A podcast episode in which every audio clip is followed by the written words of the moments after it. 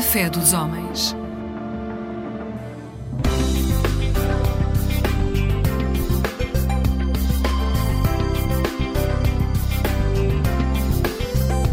Eclésia Igreja Católica.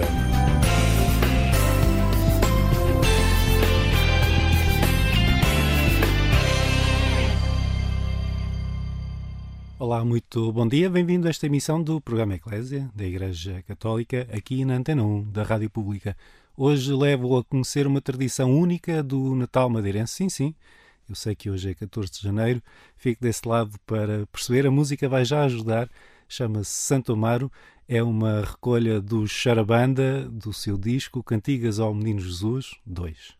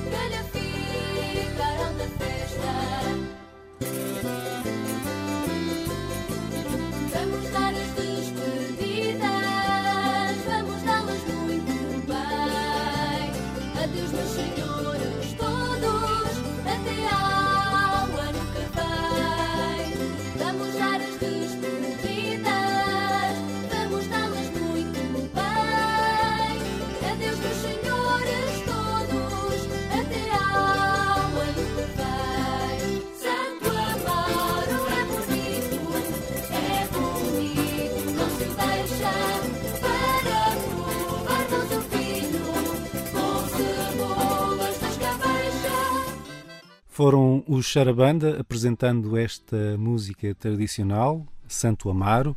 É uma recolha que está no seu disco Cantigas ao Menino Jesus, o segundo com esse nome. E sobre esse tema e, e, o que significa afinal esta música, conversei com Rui Camacho, presidente da Associação Musical e Cultural Charabanda. Nós começamos por escutar um tema chamado Santo Amaro, que mais do que um nome é um conceito. É esta a primeira pergunta que eu lhe faço. Ah, é, é, um, é um conceito da festa, do Natal madeirense. Eh, como é que a gente explica isto aqui a quem sempre viveu em Portugal continental? Sim, é verdade, é um conceito. Aliás, é a primeira festa, festa e real, mas festa associada ao religioso uh, cristão na Ilha da Madeira em janeiro de um ano. Em relação ao ciclo anual, é a primeira festa popular pública no espaço público, que é o Santa Mar. E, e, a população também na Madeira, e em relação ao Portugal continental, é devota ao Santa Mar, aquele santo a quem os cristãos confiam e que depositam uh, os ex-votos feitos em cera, uh, partes do corpo. Isso ainda acontece. Mas a festa também transformou-se. Uh, mais do que isso, um lado mais profano, mais festivo na rua. Ora, Santa Amaro está associado ao dia 15 de janeiro do ano, neste caso que vamos comemorar uh, dia 15, e, e assinala também o fim daquilo que é o ciclo de Natal, ou a quadra natalícia. É o fim. Mas não é em toda a região. Em algumas freguesias ou paróquias. No Funchal há uma freguesia dedicada a Santa Amaro. Já foi, como se diz na Madeira, uma festa rija, mas que se perdeu. Também no sul da Ilha da Madeira, pelo do mar, aí sim ainda continuam a festejar Santa Mar e em algumas outras paróquias, mas não com tanta hum, grandeza, digamos assim, em relação a Santa Cruz. Santa Cruz soube muito bem aproveitar esta dimensão e cuidar a continuidade nunca se perdeu. E a festa de Santa Mar sempre foi festejada e foi aumentando, foi despertando cada vez mais o seu interesse população foi cada vez mais participante, mas também o município do Santa Cruz, sede na freguesia de Santa Cruz, Conselho de Santa Cruz, soube muito bem aproveitar a importância que tem para a população e contribui e associou-se a esta grande festa de Santa Mar e traz para a rua um pouco de tudo. É, são aspectos do artesanato, do cotidiano do dia a dia, é, são os tocares e cantares. É, e a festa vai ganhando facto não só para os madeirenses, mas também, sobretudo, para os turistas que nos visitam. Pronto, é um pouco aquilo que é, ou que é assim que se diz, tem uma designação popular que é conhecido por varrer dos armários. E o varrer dos armários não é nem mais nem menos do que grupos de amigos ou familiares que ainda, nos, aproveitando os restos das iguarias, dos doces e dos bolos, que ainda querem conviver, ainda desejando também um bom ano, e vão visitando casa em casa. E aí sim, Santa Cruz tem esse mérito dessa prática popular de continuidade. Eu queria, queria fazer-lhe uma pergunta exatamente nesse sentido, porque Santa Amaro é um conceito, o varrer dos armários também é outro conceito generalizado. E pergunto-lhe, até daquilo que a gente ouviu da, da, da música que está no, no Cantigas ao Menino Jesus, o segundo, é, foi esta necessidade dos rituais coletivos também para fechar este tempo tão intenso da celebração do Natal? Há aqui uma, há aqui uma religiosidade popular.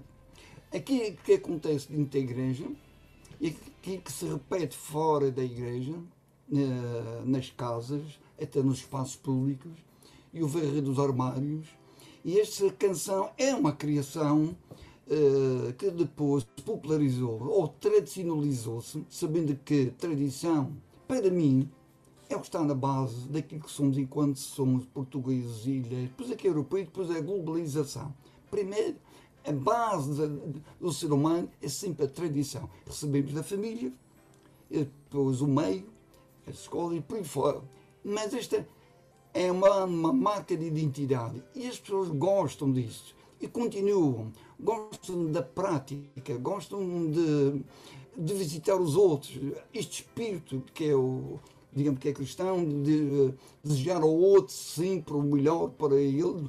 Isto é interessante, o visitar as casas, o dar o abraço, despedir-se e desejar sempre um bom ano. Este conceito da festa, varrer dos armários, também começou noutras freguesias e levavam por simbologia uma pequena vassoura que varrer os armários, os restinhos, que ainda é, é festa. Uh, isto foi criando, naturalmente que sim, foi-se desenvolvendo, uh, foi passando, uh, foi muitas pessoas acharam interessante e, diziam vamos a Santa Cruz também participar, depois já levavam um avental, depois já, cada um já levava uma, uma pequena vassourinha. As coisas não são estáticas e vai-se desenvolvem, tudo evolui. E é isto o conceito varrer dos armários, de casa em casa, já com uma vassourinha, um avental, e cantando canções populares, muitas delas associadas ao Santa Mar, de que as pessoas são devotos. Ou não são, mas participam. É a questão da participação. Bom dia, sim, que acompanha esta emissão do programa Eclésia da Igreja Católica, aqui na Antena 1 da Rádio Pública. Converso com Rui Camacho, presidente da Associação Musical e Cultural Charamanda, a respeito da tradição do varrer dos armários na Madeira. Eu sou de uma freguesia rural da Madeira. Sim, ah, é. É, sou de São Roque do. Ai, olha lá, ainda está, pratica-se muito. É verdade, é verdade. E eu, a minha pergunta vai nesse sentido, porque para mim é fácil entender este ciclo em que a natureza para, os dias são mais curtos e há necessidade de uma, de uma festa, as pessoas também estavam mais tempo em casa, não tinham tanto trabalho no campo e há aqui, quando os dias começam a ser maiores, coincidentemente, o Santa Mar, o São Sebastião, há um regresso à rotina. Como é, como é que se explica esta, este fundo eh, também de, de, relação com a natureza, a, a, população mais jovem e na preservação deste património, perceber que é aqui uma vivência histórica que, que está por trás destas tradições? Sim, sempre foi assim não é de agora. Sempre houve uma relação uh, a terra, o divino e o ser humano. Esse é um assunto que me interessa. Estou sempre atento e a observar, e a questionar e perguntando para perceber. Eu gosto de entender. Primeiro de tudo, estou sempre a dizer sente-se e depois compreende-se. Se eu não estiver lá para perceber como é que é essa relação entre o homem e a terra e o divino, torna-se complicado compreender porquê destas festas de caráter religioso. Tem caráter religioso, mesmo festejando, preparando-se cá fora. Uh, isso eu tenho verificado em algumas, sobretudo zonas rurais, porque as pessoas têm como os santos a proteção que é divina para uh, não só a produção daquilo que é bom, não só também em relação à saúde, mas uh, uh, a própria terra. Eu conheci uma senhora, curiosamente, no São Roque do Feial, que estava a trabalhar, já com os seus mais de 75 anos, a trabalhar a terra, apanhando vinhas, e eu perguntei, o que está a fazer? Está a tratar a terra? Ela disse que sim. E ela disse: Eu tenho que tratar bem a terra para a terra me tratar bem. E tudo isto é graças a Deus. Ou seja, esta força e esta crença é de acreditar que tudo de bom acontece em relação ao divino. E logo, como uma forma de graça, de agradecimento, é, acontece estas festas e as pessoas vêm cá para fora. manifestar-se eh, como forma também de agradecimento, que isso é, é, o que, é o que vejo, o que eu sinto em todo o lado. Muito obrigado por esta viagem também ao que é a tradição do Santo Amar na Madeira, do Verreiro dos Armários, e um bom Santo Amar para si. Sim, vai ser, eu lá estarei em Santa Cruz. E muito obrigado, igualmente. Muito obrigado a Rui Camacho, muito obrigado a si que acompanha esta emissão do programa Eclésia da Igreja Católica aqui na Antena 1 da Rádio Pública. Vamos agora até Santa Cruz, ouvimos falar, é a capital desta celebração do Santo Amaro na Madeira, celebração que encerra o ciclo de festas do Natal. Converso com Emanuel Gaspar, é coordenador da Casa da Cultura de Santa Cruz. Encerra com o Santa Mar, com a noite de Santa Mar e com a celebração do dia 15, eh, encerra-se o ciclo das festas do, do, Natal, o ciclo da festa, por assim dizer. Eh, e começo a perguntar como é, como é que é vivida essa tradição, qual é que é a sua importância aí localmente? A festa do, do Santa Mar, que é o encerrar da quadra natalícia. A quadra natalícia começa no dia 8 de dezembro e termina, e termina no dia 15 de janeiro. Eh, exatamente com o Barreiro dos Armários, que é uma festa muito concorrida aqui em Santa Cruz, é um arraial muito concorrido e que se comemora exatamente o Barreiro dos Armários. O que é isto, o Barreiro dos Armários? É o barreiro das iguarias, das últimas iguarias que ainda restam nos armários das pessoas. E, portanto, as pessoas vão de casa em casa, simbolicamente levam uma vassourinha, uma vassourinha pequenina, muitas vezes feitas uh, com o próprio uso ou, ou, ou, comprada, e que depois vão à casa das pessoas limpar o que resta do Natal, das iguarias. Os licores, os doces, as broas, etc. Portanto, isso tem a ver com esta tradição de encerrar, eh, de facto, as festividades eh, natalícias. Mas também é a primeira, o primeiro arraial do ano, não é? É, é, é o encerrado do, do, das festas natalícias, mas também é o primeiro arraial dos vários arraiais que acontecem ao longo do ano na Madeira. A importância que esta é uma celebração coletiva, como foram, como foram aliás, todas estas celebrações do ciclo do Natal, desde as missas do parto ao, às oitavas, ao cantar dos reis, eh, a importância destes rituais comunitários numa vida que hoje em dia é muito diferente daquela que foi noutros tempos. É, é, é uma dimensão a preservar esta memória do, do, da forma como as comunidades se uniam e celebravam em, em conjunto este, este momento tão, tão especial. Nós dinamizamos uma feira etnográfica no Centro Histórico de Santa Cruz, onde também há lá a representação do Barreiro dos Armários, nomeadamente até para as escolas, para os miúdos, para os miúdos do, do Conselho, para verem que era a tradição do Barreiro dos Armários e para não esquecerem e manterem esta tradição dos vossos pais e dos vossos avós. E, ora, portanto, a, a, a Câmara no, e a Câmara e a Casa da Cultura, no seu particular, tenta também que esta memória, esta memória imaterial, se, se continue a perpetuar porque de facto marca de facto uma tradição muito na Madeira, não é? Mas que aqui em Santa Cruz é, de facto é muito é muito é muito vincada porque é aqui que se comemora Santa Mar, é aqui de facto a grande festa eh, religiosa do Conselho é, é Santa Mar. Nós, nós não temos a certeza como é que terá chegado esta devoção à Madeira do Santa Mar, que é um santo meditino, enfim, certamente com, com as populações que chegaram do norte Portugal continental, onde São Bento e a sua ordem eram estavam muito presentes e tinham uma relevância muito forte. Eh, mas eu pergunto, até como madeirense também, algo que me emociona, mas pergunto como é, como é que é para si esta noção que há uma persistência da memória de quem começou a fazer da Madeira aquilo que é hoje, eh, também se pode ver nestes momentos. A Capelinha de Santa Mar é uma capela que foi fundada no início do povoamento da, da, Madeira. Uh, com certeza veio, com, com, quase com toda a certeza veio da tradição do norte do país. Como sabemos, a Madeira também foi muito povoada por, uh, por gente no norte do país. E, e, e, o Santa Mar, como sabemos, pertencia à Ordem Mimitina, como disse, disse bem, pertencia à Ordem Mimitina. E segundo reza a lenda, não é, que o, o Santa Mar, o São Bento, passou sobre as águas, atravessou as águas e salvou o, o, Santa Mar de estar-se a afogar na água, não é? Por isso ele é o santo padroeiro das águas. E como a Madeira é, isto é, fica numa ilha, era preciso atravessar o mar para cá chegar, a Madeira também tinha muitos, o problema dos aluviões, muitas chuvas. Eu penso que teve aí a ver a, a, a devoção popular pelo Santo Amaro, porque é o santo protetor das águas, de todas de, das águas tumultuosas. Não é? E daí eu penso que tem a ver é, é, esses primórdios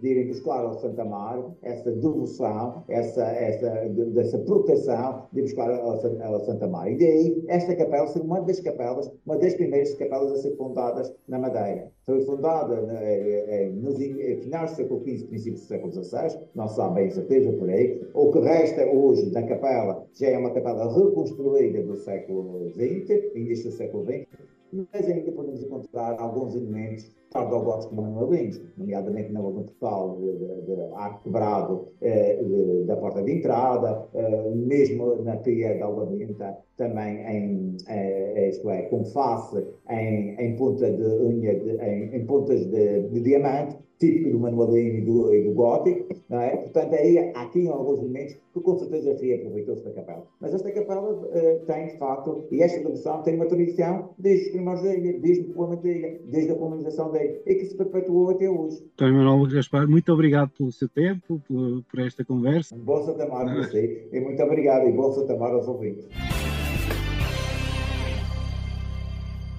Muito obrigado a Emanuel Gaspar. Muito bom dia a si que acompanha esta emissão do programa Eclésia da Igreja Católica aqui na Antena 1 da Rádio Pública. Esta viagem até a Madeira reservou-me uma surpresa com a visita de Dom Nuno Braz, Bispo do Funchal, aqui à redação da Eclésia. Tive a oportunidade de conversar com ele sobre o ciclo celebrativo do Natal no arquipélago. É uma, uma coincidência bonita termos encontrado nesta altura em que estávamos a preparar este programa eh, que sobre o fim de um ciclo, na verdade. Uhum. Eu acho que começaria por aí. Porque com, a, com as celebrações da novena, do Natal, as missas do parto, uh, com depois as celebrações da noite de Natal e as romagens, uhum. as oitavas, estou a falar de coisas que são muito Sim. tradicionais da Madeira, o cantar de reis, e agora o que vem hoje, desta, de hoje para amanhã, com a noite do Santo Amaro, e enfim, uma, tradição mais popular, uhum. que é o varrer dos armários, estamos aqui com um ciclo muito forte. É, é, é algo que marca hum. muito a vivência na ilha, imagino. Sim. Uh, basta, basta, dizer, basta dizer que o Natal é a festa. É? Ou seja, quando o madeirense diz uh, ah, a festa este ano uh, significa o Natal, não é? Ou seja, uh, todo aquele, todo este arco de tempo que vai desde o 1 de dezembro, digamos, que é quando, quando são iluminadas as, as ruas do Funchal e de, enfim, de outras, de outras vilas e cidades, até ao Santa Mar, de facto. Portanto, há um clima só, só lá estando, de facto. Foi, foi algo que o surpreendeu? Muito, essa, essa sim. Vamos já ver. Obviamente, eu já tinha. Já lá tinha estado enfim, numa passagem de ano, mas obviamente já ouvia falar dos meus colegas e depois dos, dos seminaristas do, do, do Funchal que, que, estão aqui em Lisboa. Já tinha ouvido falar do, do enfim, do Natal, do Natal, mas sempre achei que eles estavam a exagerar um bocado. Uh, uh, de facto, não estavam. Uh, é, é qualquer coisa de, de inexplicável que diz muito à alma madeirense uh, naquilo que tem naquilo que ela tem de festa de presença de Deus uh, de uh, também de fraternidade e portanto este este clima de, de bem querer sei lá que, que, depois se manifesta por exemplo nas visitas aos presépios não é que é uma coisa que aqui não não há propriamente, uh, mas passar lá. de casa em casa. Uh, exatamente, passar de casa em casa e, portanto, as pessoas de facto visitam os presépios uns dos outros e, e fazem, e fazem presépios que são autênticos, autênticas obras de arte, não é? sei lá, há gente que na sala de estar ocupa toda Sim. a sala de estar no presépio, não é? E cada ano vai aumentando e, portanto, e vai pondo mais uma figura e depois vai colocando mais outro e depois vai uh, assim e, e, aquilo é de facto uh, é o mundo madeirense é o mundo madeirense que ali está uh, à volta do presépio é? portanto à volta de Jesus Cristo está o mundo madeirense e creio que é muito este o, o, o nesta época do Natal a alma madeirense vem ao de cima naquilo que ela tem de melhor.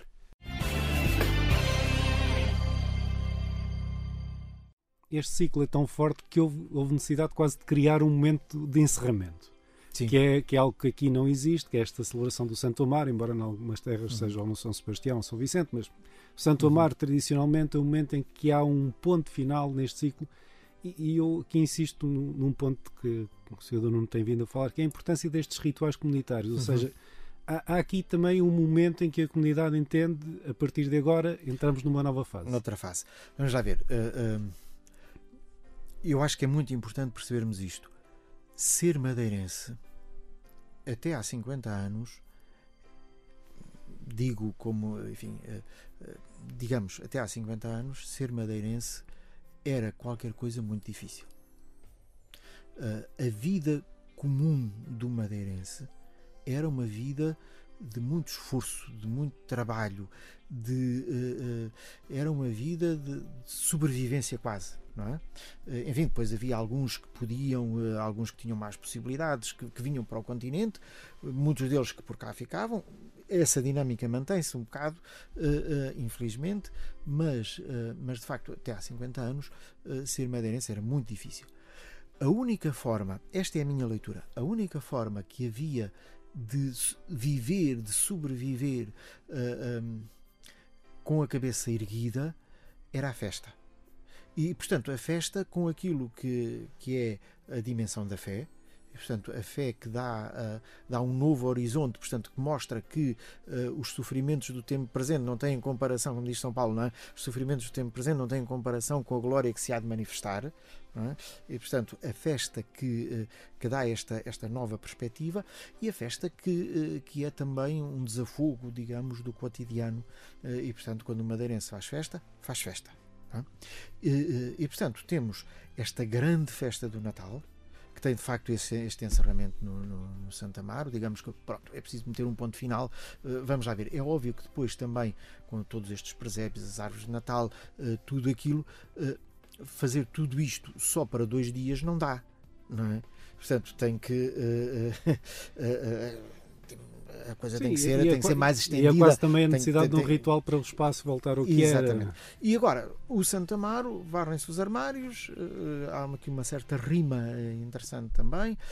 portanto, é, digamos, o ponto final Uh, oficialmente estão encerradas as festas do Natal e portanto partimos para outra que já vem aí que é o Carnaval não é? E, portanto, uh, Sim, este ano foi relativamente perto mas... é assim uh, e depois do Carnaval vem depois do Carnaval vem a, a Quaresma com todos os exercícios piedosos depois a Páscoa o Espírito Santo as festas as festas das do, do dos sítios é. as festas do verão e depois já temos o Natal outra vez, não é? Portanto, há assim um... E depois temos, entretanto, a Festa da Flor, temos o Rally, temos... A... Sim, Portanto, há, assim, há assim todo um conjunto de festas uh, e de, uh, que marcam, que vão marcando o cotidiano, obviamente agora também muito voltadas para o turismo. Creio que é muito interessante percebermos que, que esta, de uma forma muito particular, o Natal e depois também o Espírito Santo, uh, as festas do Espírito Santo, tudo aquilo que anda ali à volta uh, são muito festas franciscanas. Muito obrigado a Dom Nuno Brás, Bispo do Funchal. Muito obrigado a si que nos acompanha nesta emissão do programa Eclésia. Já na reta final, vamos ouvir a irmã Maria Amélia Costa com o tema Cantai como Deus é bom.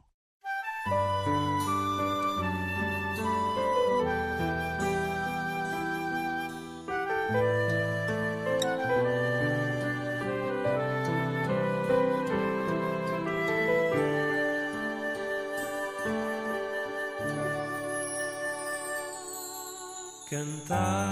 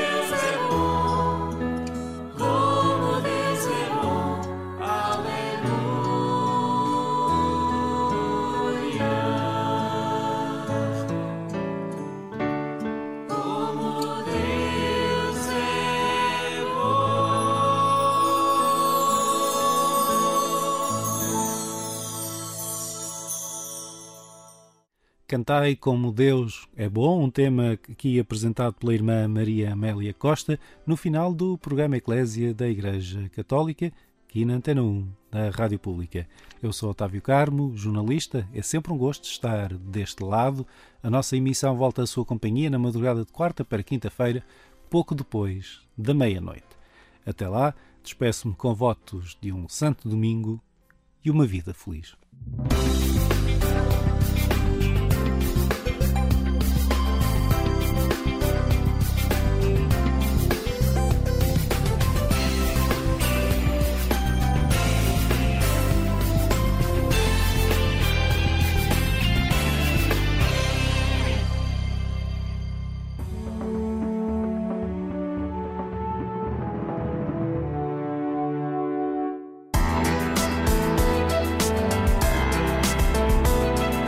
Mosaico Ecuménico, um programa do Conselho Português de Igrejas Cristãs.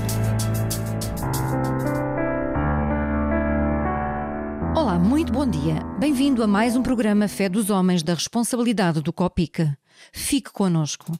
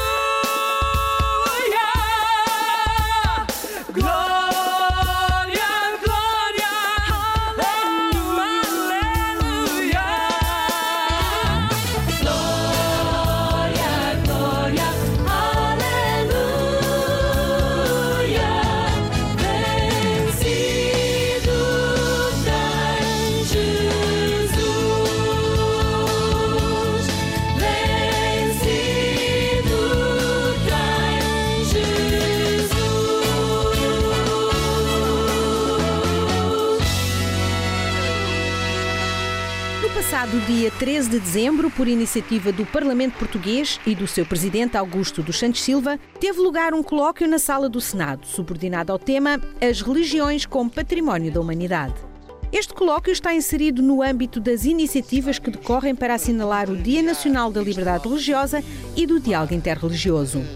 O colóquio contou com as intervenções do Presidente da Assembleia da República, Augusto Santos Silva, e do Cardeal José Tolentino Mendonça, prefeito do Dicastério para a Cultura e Educação. Com moderação de Francisca Van Dunen, jurista e magistrada do Ministério Público e antiga Ministra da Justiça. Desse ponto de vista, como quadros de orientação, como quadros de interpretação e também como maneiras de lidar com o transcendente, as religiões são eh, eixos essenciais da nossa vida coletiva, quer para os religiosos, como muitos aqui estão, quer para aqueles que não têm crença religiosa definida como eu próprio. Eh, Eu acho sempre que, eh, também no domínio da religião, como em tantos outros domínios, Fernando Pessoa resolveu-nos muitos problemas porque disse numa única frase eh, aquilo que sintetiza o que muitos de nós pensamos. A frase é: Deus é existirmos e isso, existirmos, não ser tudo. E, portanto, é essa a imanência não ser tudo, a existência não ser tudo, o nós não sermos tudo, que eh, está eh, na origem, digamos assim, no germe da vivência religiosa, da linguagem religiosa e também da cultura religiosa, das culturas religiosas, que são elementos essenciais da história da humanidade e da história cultural da humanidade e, portanto, como diz o tema deste colóquio, são património da humanidade, que a humanidade deve tratar como o restante património, deve cuidar dele, deve preservá-lo, deve transmitir em boas condições e, sobretudo, deve torná-lo acessível à fruição livre e plural das pessoas que o queiram fruir. Quando se diz património, não se usa de facto uma palavra qualquer. Património nasce da conjugação de dois termos latinos que obrigam a nossa reflexão a uma profundidade necessária. Os termos são pater e munus. Património significa literalmente o dom do pai, o que o pai transmite como dádiva, o que pertenceu ao pai e por dever é passado aos filhos.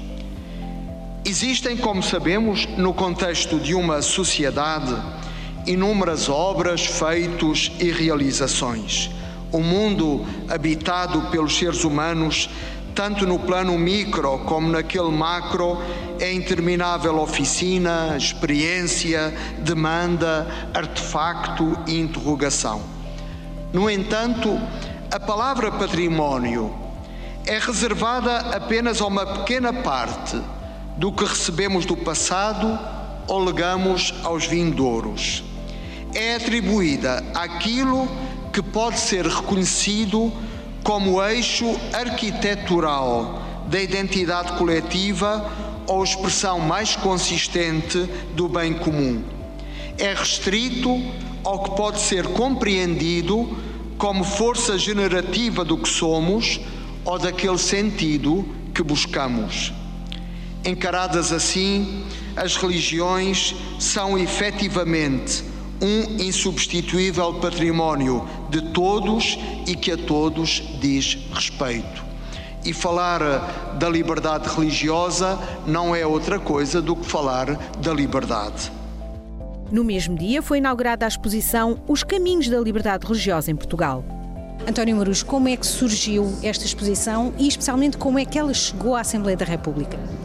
Foi um desafio que o Presidente da Assembleia da República colocou. Ele considera muito importante uh, que a Assembleia uh, assinale as duas décadas de vigência da Lei da Liberdade Religiosa e nessa linha ele propôs um conjunto de iniciativas, uh, três colóquios, a edição de atas desses colóquios e também esta exposição.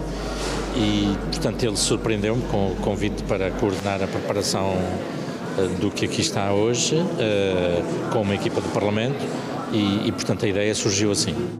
Comissariada por António Marujo, esta exposição pretende divulgar os marcos essenciais do pensamento público, em Portugal, sobre as questões da liberdade religiosa, na época contemporânea e até à aprovação da lei de 2001, e, subsequentemente, a sua concretização num quadro de respeito pela liberdade, pelo incentivo ao pluralismo e pelo diálogo interreligioso. Quais são os temas inspiradores desta exposição? Desde logo a liberdade religiosa, a matriz, eh, aquilo que lhe dá origem eh, eh, e que tem o foco nos últimos 100 anos, a partir do momento em que a Primeira República instaura ou que cria a lei da, da separação da Igreja do Estado. Depois passamos ao Estado Novo para recordar a ambiguidade de um regime ditatorial que, privilegiando, pelo menos em termos de ideologia, a confissão minoritária e menosprezando as minorias, também oprimia, discriminava e perseguia quem se lhe opunha, mesmo pessoas católicos, protestantes, barrais, muçulmanos, judeus, o que fosse, pessoas de outras confissões, de todas as confissões, que se lhe opusessem em nome da sua fé. Temos também a questão do ensino, que foi outro grande tema de, dos primeiros debates na democracia. E depois, obviamente, temos referências a questões da ética, da moral, a questão do aborto, a questão do divórcio, a questão, que aliás foi um tema que surgiu logo a seguir ao 25 de Abril, nomeadamente para o divórcio de católicos que tinham casamento religioso, um, ou a questão da eutanásia mais recente, uh, essas questões são afloradas aqui, embora obviamente não de uma forma aprofundada, um, e depois fazemos um ponto de situação no final sobre uh, em que ponto é que está hoje a aplicação da lei e aí sim chamamos a atenção para algumas Uh, alguns problemas na sua aplicação e, portanto, ao chamarmos a atenção para esses pontos, esperamos que isto também possa ser um contributo para que a prática e a execução da lei melhorem uh, no dia a dia em Portugal. De 14 de dezembro de 2023 até 28 de fevereiro de 2024.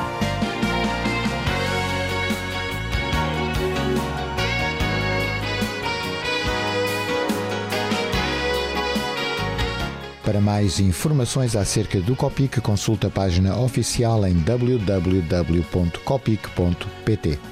Voltaremos a estar consigo em breve. Até lá, fiquem bem, fiquem com Deus.